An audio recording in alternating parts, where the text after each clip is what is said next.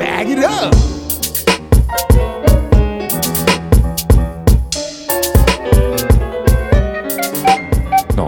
Ich, gebe noch gerade zum Besten, was Ah, ich ja. in der Süddeutschen heute Ja, Morgen gelesen habe. Ähm, der, äh, die Süddeutsche lässt nämlich Arno Schmidt zu Wort kommen, der heute wohl den 100. Geburtstag gehabt hätte. Aha. Und äh, er- Schmidt spricht uns aus der Seele, was Hesse anbetrifft. Pass auf, äh, Ja. Hesse kritisiert nämlich den Leviathan von ähm, Schmidt.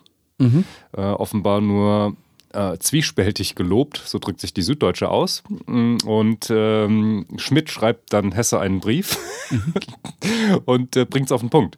Äh, sehr geehrter Herr Hesse, Rowold sandte Ihre Beurteilung. Schade, sie ist bedauerlicherweise flach. Äh, und er fährt fort. Als Gegengabe möchte ich Ihnen mein Urteil über Ihr Werk senden. Oh je, jetzt kommt's. Ja, es geht noch, aber es, äh, es bringt es wirklich gut auf den Punkt. Ein begabter Dichter, reich und faltig. Äh, zweierlei fehlt ihm. Naturwissenschaftliche Kenntnis äh, oder doch deren Einwirkung und Auswertung und das Erlebnis folgender Urphänomene. Soldat sein zu müssen, Krieg, Kriegsgefangenschaft, Hunger. Also kennt er aus, ausreichend nur die friedliche Seite des Menschen. Und irgendwie war das immer schon, ich meine, das äh, Krieg und Kriegsgefangenschaft, das nicht, aber Leid, Schuld, Leid, Krankheit, gibt's bei Hessen nicht. Gibt's bei Hesse nicht, ja. Kommt nicht vor. Das finde ich noch. Vermisst man das bei ihm? Muss es sein? Muss jeder Schriftsteller? Muss Nein, nein, nein, nein, muss, muss nicht. Aber das. seine äh, Kunst. Auf, auf keinen Fall. Ja. Okay, Aber es macht ihn. Da, dadurch, dass diese Phänomene, dass man die vermisst, macht es ihn Zweidimensional. Zweidim ja, aber wie du sagst, das kann man ja entschuldigen und sagen, okay, das ist eben nicht der Dichter für Leid und Hunger, sondern der Dichter für romantisch-mystisches. Schön. Aber das macht ihn dann auch zu einem Dichter für nur bestimmte Zeiten des Ja. Lebens. Äh, meistens ist das dann die Jugendzeit, die vielleicht noch behüteter ist, bei vielen Menschen zumindest, in Westeuropa.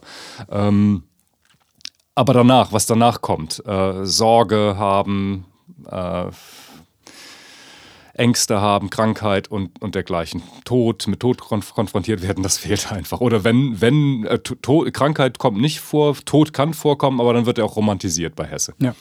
Und, ähm, und das ist genau das, was, was eben, ja, was zumindest fehlt und einen deshalb nicht immer offen sein lässt für, für Hesse. Und das fand ich sehr gut beobachtet. Oder das bringt, bringt das auf den Punkt, was wir eh schon mal beobachtet hatten. Jetzt die naturwissenschaftlichen Kenntnisse, die fehlen, das, das fehlt, das ist nicht eine Komponente, die mir fehlen würde bei, bei ihm. Aber es stimmt auch. Ja, ja, Es ja. kommt auch absolut nicht mit rein. Jetzt möchte ich gerne mal, ich habe das, habe Leviathan von Arno Schmidt leider nicht gelesen. Ich auch nicht. Ich habe äh, ganz schlimm eigentlich auch nur so ein, so ein Best-of-Gedicht, Traum.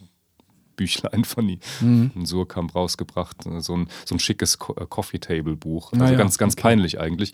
Aber ich lese da sehr gern. Wir hatten im, im Büro äh, immer ein großes Poster, ein Werbeposter für dieses Buch von Surkamp mit einem sehr schönen äh, Kurztraum drauf. Und äh, aufgrund dessen habe ich mir das mal geholt. Und ich würde natürlich gerne die Kritik von Hesse an Arno Schmidt. Genau, die würde man jetzt gerne lesen. Ja. So muss man sagen, Ja. kann nicht gut verli verlieren, auch der Arno Schmidt. Also das ist zumindest äh, ein ist schon fundamentaler Schlag in die Genau. äh, schriftstellerischen Eingeweide. Ja, ja, richtig.